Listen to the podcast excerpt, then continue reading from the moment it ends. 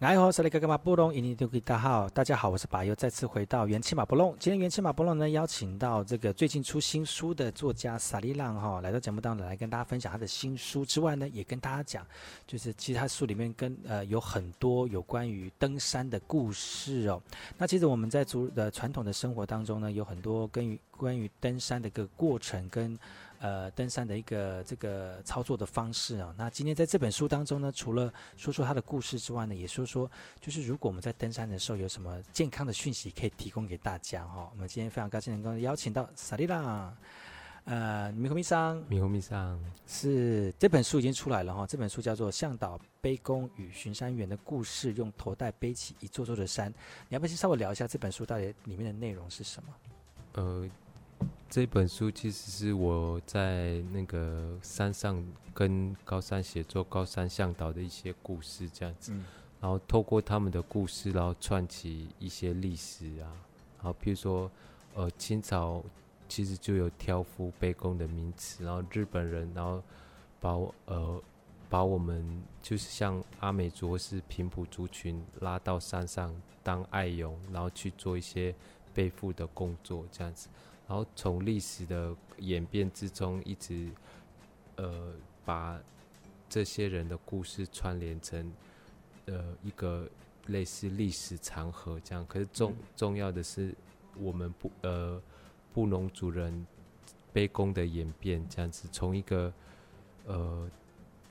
帮别人去盖桥、盖路的身份，转变成我们自己去。盖出我们的石板屋的一个历史，这样子，嗯，好，这是我一个书里面简单的一个介绍，所以算是你们这个这段历史的一个经过的记录。对，然后从日呃日治清朝日治，然后到现在，然后呃也很多琢磨在呃高山协作与山友的一些互动互动关系，这样子。嗯有有人写过类似像这样向导背工的故事吗？嗯，都是短篇的那个杂论，就是呃，可能是小篇的小小论文啊，或者要比较少集结成册，然后比较多的人比较是用那个纪录片的或是影像的方式去去书写，然后这篇文章是我自己用我自己的一个呃生命。经验就是跟着大哥们去山上一路跟随之后，把他们的故事，呃，去做访谈，去做田野调查，然后用有有一些老人家的话语，就用罗马拼音去书写，然后呃，去呈现出老人家的语言，然后可是最重要的是用汉字去做更多的文字叙述，这样子让更多人知道我们的故事。啊，这本书这本书酝酿多久？嗯，酝酿其实就是两千，呃，等下有不一样的数字，两千一三年，一三年，对，一三年，然后就二零一五一六年的时候，就学讲说一定要把它写出来，这样子。以之前可能都只是在脑海之中，就说，哎，我有这个呃想法这样子，然后因为时间的关系，就每次都。放放着，然后我是因为想说去参加文学奖，顺便赚一点稿费，这样子。好实在啊，因为作家也是要生存。实在。然后，然后就是因为你平常其实会很很，就是没有时间去整理这些口述的，嗯、因为生活真的有时候太忙碌。然后去参加文学奖，它其实有点就是你要把你的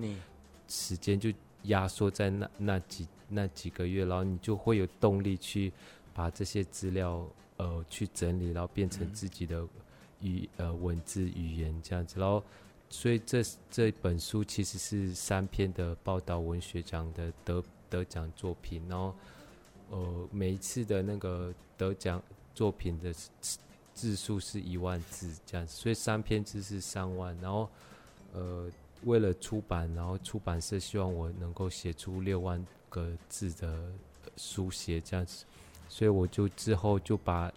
更多的文献加进去，因为一万字真的就是会被压缩了。然后就没有办法畅所欲言的讲出你想要说的话。就之后，就这本书的诞生，哇，可以让我写很多东西，尤其是跟高山写作的一些关系，这样。嗯，就是写到要你砸键盘，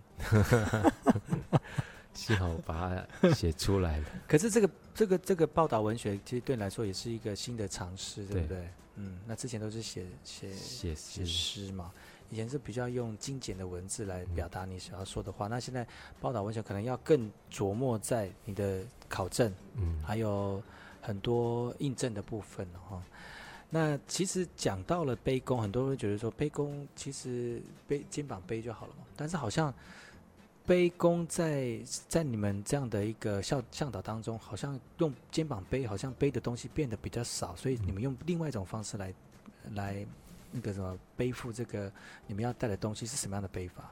呃，我们是用头带，然后这个头带的呃使用方式，其实从以前就是老祖先就一直传承下来，嗯、然后它的施施施力点其实就是你的肩呃两个肩膀，还有一个额头这样，是三角三个三角点，然后那个头带的线它是连接到你最尾最尾巴的那个。背架上面，所以它可以从最底下撑撑住，就撑住那个整个重量这样子。然后一般的那个那个背负就是背大背包，就是肩膀跟腰这样子。对，它有点是倒三角，然后我们是正三角这样子。然后呃，也因为那个用背架的关系，我们沉重的东西可以。可大可小，然后因为背包它就是一个固定的形状，可是那个背架的话，你再怎么大的东西都可以用绳子捆绑起来，这样，然后嗯呃一个头带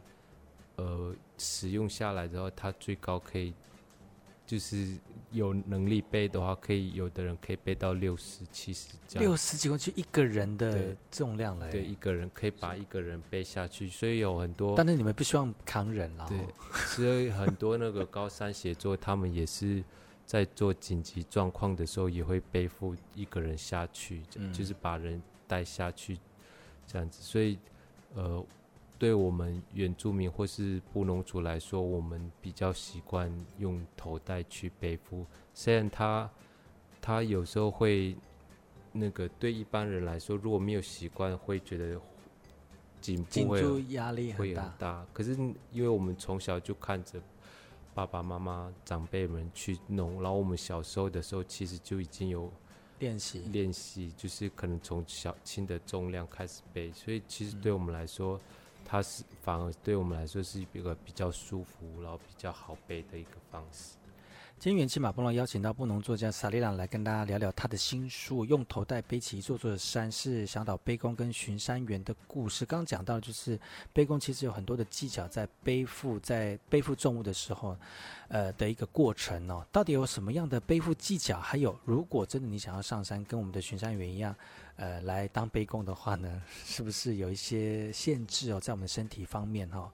我们先休息一下，听首歌曲，回来再跟大家聊更多这本书。